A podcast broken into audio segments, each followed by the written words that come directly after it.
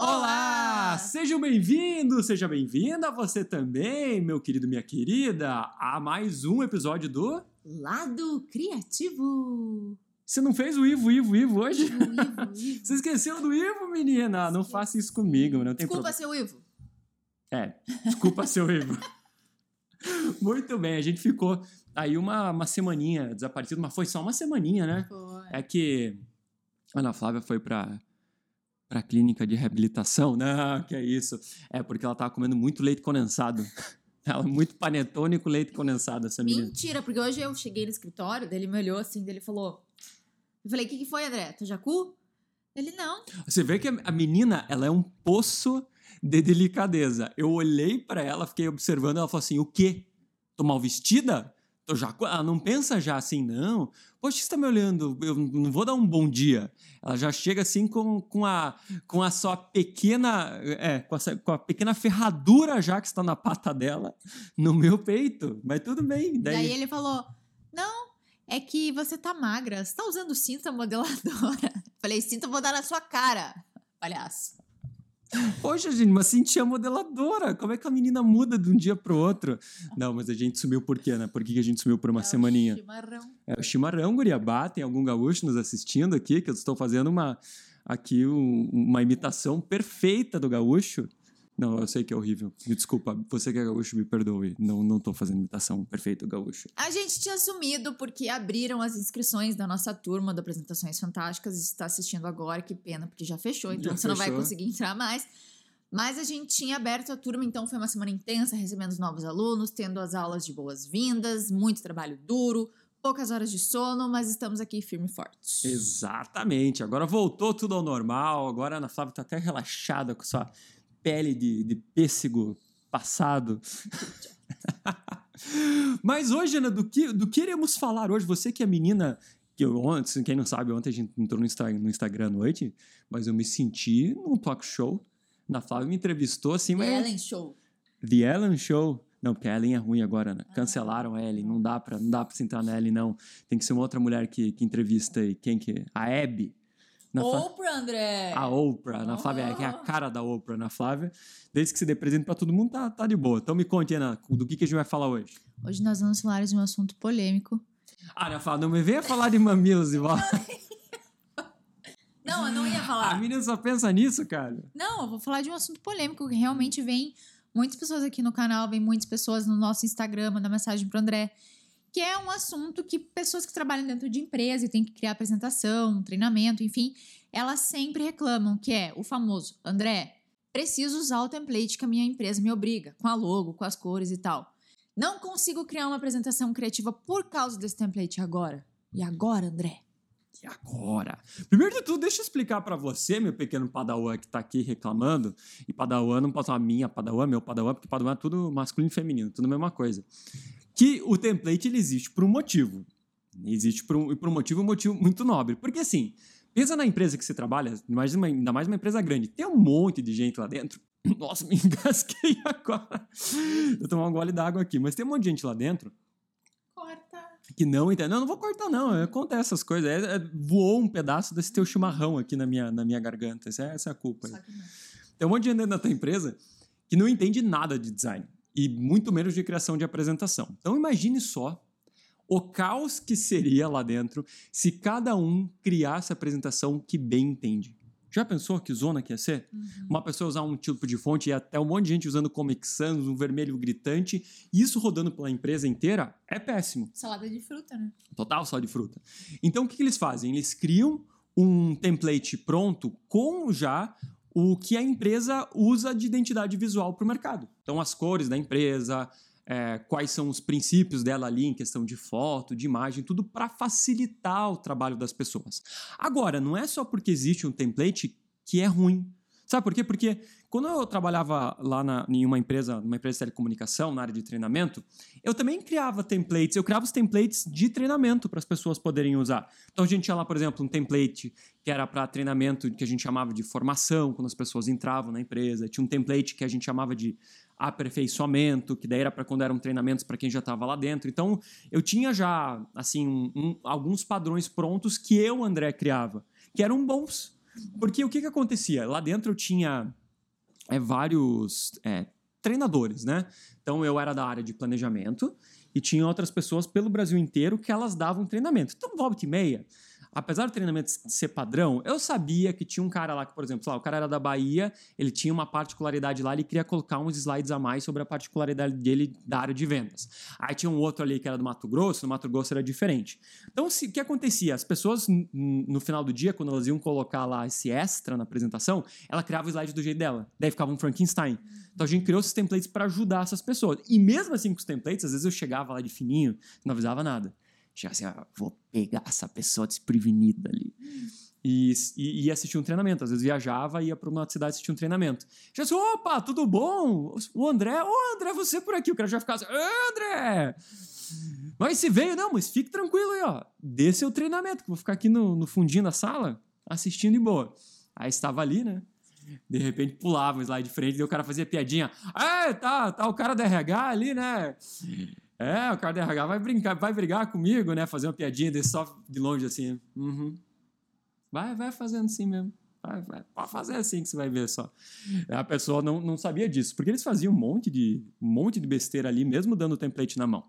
Então não quer dizer que o template precisa ser algo ruim, mas, infelizmente, a maioria é ruim. Porque daí eles fazem o que? Ai, colocam lá um, o, o logo da empresa embaixo, uma barrinha em cima tal, e falem, usa, usa isso, né? Então, uhum.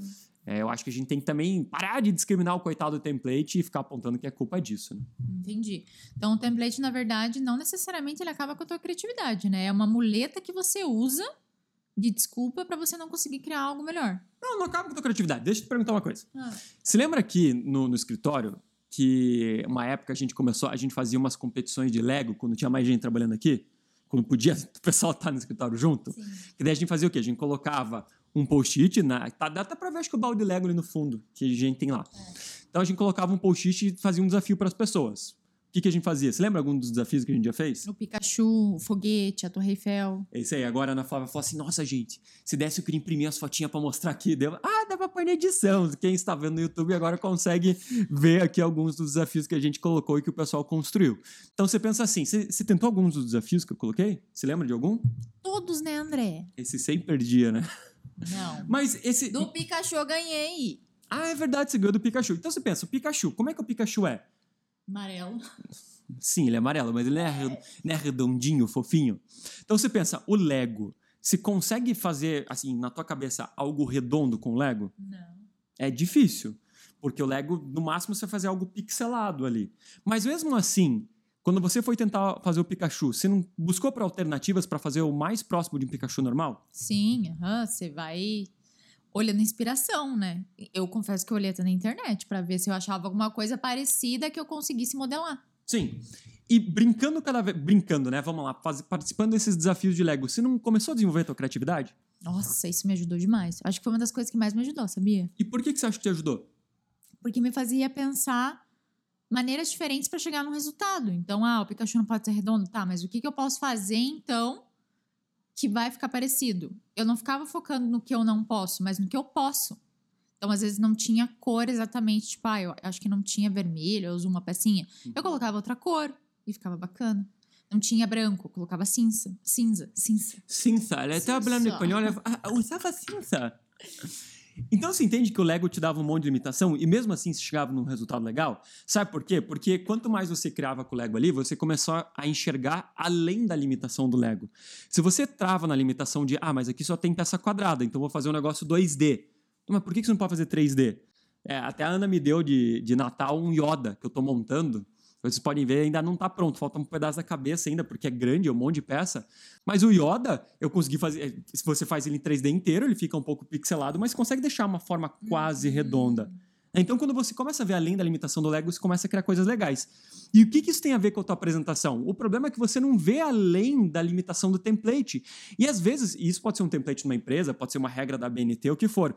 Quando você começa a ver que tua apresentação tem limitações sim, às vezes, ah, só pode usar as cores da logo.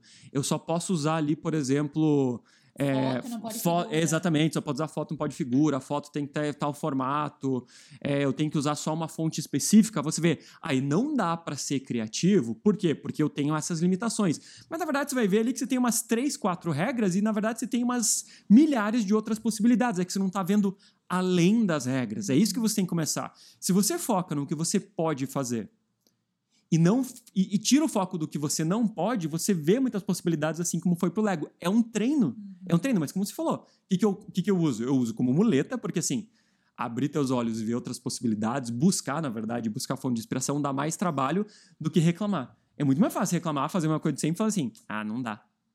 Não tem como. Então, até é, eu fiz esses dias uma. A gente fez uma aula no YouTube, não fez? Que eu coloquei lá um template de PowerPoint, que é um comum de uma empresa. Eu falei, ó, uma empresa, por exemplo, de engenharia, que tinha logo ali no canto, a logo azul e vermelha, né? Que muita empresa de engenharia é azul e vermelha. Daí eu falo, ah, imagina um slide assim, que só pode usar azul e vermelho da logo, e o cinza, que também tinha ali o cinza escuro, tem que ter essa faixinha vermelha no canto esquerdo, e você só pode usar Arial. Essa é a limitação. Muita gente ia pensar o quê?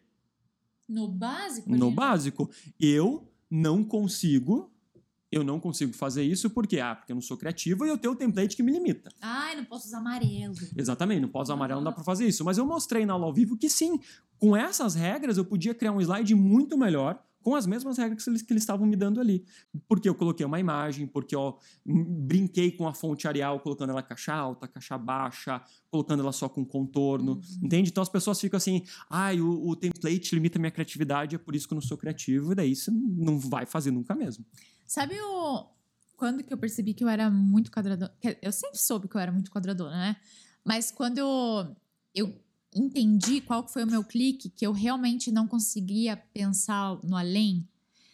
Teve um- uma vez específica que você fez aquele joguinho dos pontinhos aqui. Isso é verdade, do desafio aqui sim, no sim, coworking. Então acho que você fazia o que? Era 4x4 pontinhos? Eram, eram, eram três por três. E a, Três por era né? três, é um, dois, três pontinhos, dois, seis davam nove pontinhos no total. E você tinha que conectar os nove pontinhos com. Uma linha. Não, com quatro linhas. Que não podia sair da folha. É, assim, não, eram quatro linhas e você não podia tirar o lápis do papel. Isso. Esse era o jogo. Né? E de, conta a história. E aí eu lembro que no quando a gente tinha época aqui no escritório, as pessoas conseguiram fazer isso. Elas só que ninguém contou o resultado pra mim, né? E eu fiquei lá dias e dias e dias. Eu acho que o André falava, não sei depois de quanto tempo, uma semana, sei lá. E eu fiquei pensando, eu falei, gente, não é possível, não é possível, não tem como. E depois que ele me mostrou o resultado, eu falei, meu Deus, que coisa ridícula. Eu tava me limitando a um quadrado, a uma caixa, que ele nem falava que existia, que não poderia sair. E eu lembro que foi legal que você fez esse teste com a mãe e com o pai até. Eles não conseguiram também.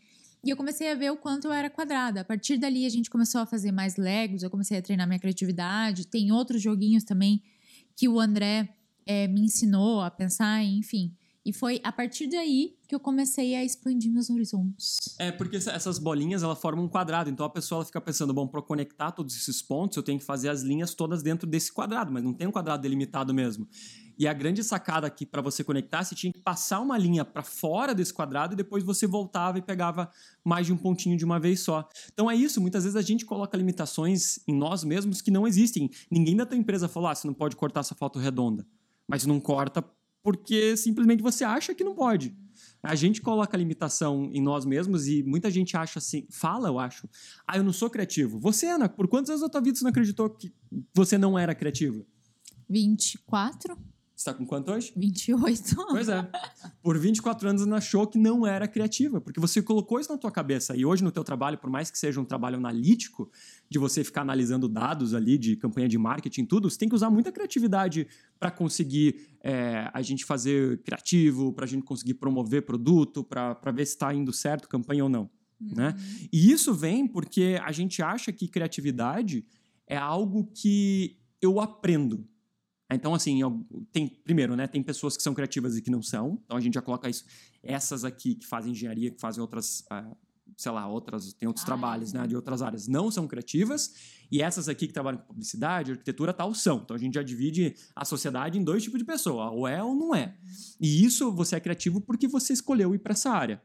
Quando, na verdade, criatividade é algo que todo mundo nasce dessa maneira. Até tem um estudo legal da Inglaterra Eles fizeram isso não faz, faz tempo já, fizeram nos anos 70. Então, eles acompanharam crianças que tinham lá, é, quando elas, os seus três anos, né, quando elas entravam para a escola, e elas acompanharam dos 3 até os 21 anos. Então, toda a vida escolar, até quando ela ali saía, teoricamente, da, da universidade.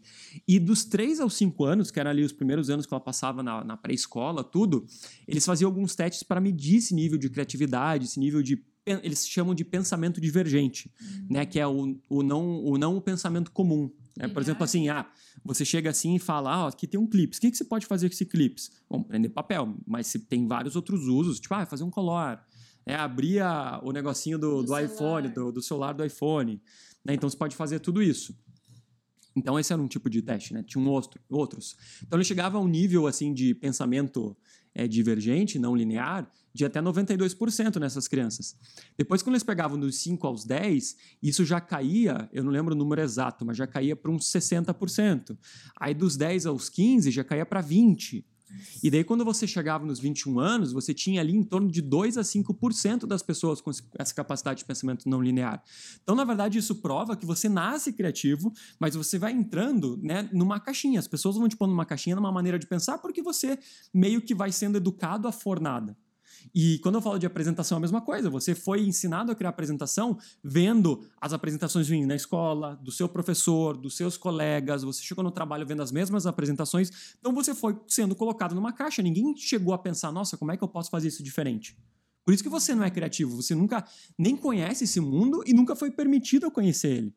Aí você não, e quando você começa a explorar, você chega aqui no canal da Fantástica Fábrica Criativa e começa a olhar: caramba, cara, quanta possibilidade eu tenho Aí você começou a pensar fora da caixa. Então você vai começar a olhar para aquele template, aquele template vai ver, pô, isso né, não, me, não me limita mais. Uhum. Agora você tem, que, você tem que conhecer esse caminho. Mas isso é treino também, né? Claro, claro que é treino. Né? Por quanto tempo eu treinei para aquela apresentação? E eu tô sempre melhorando.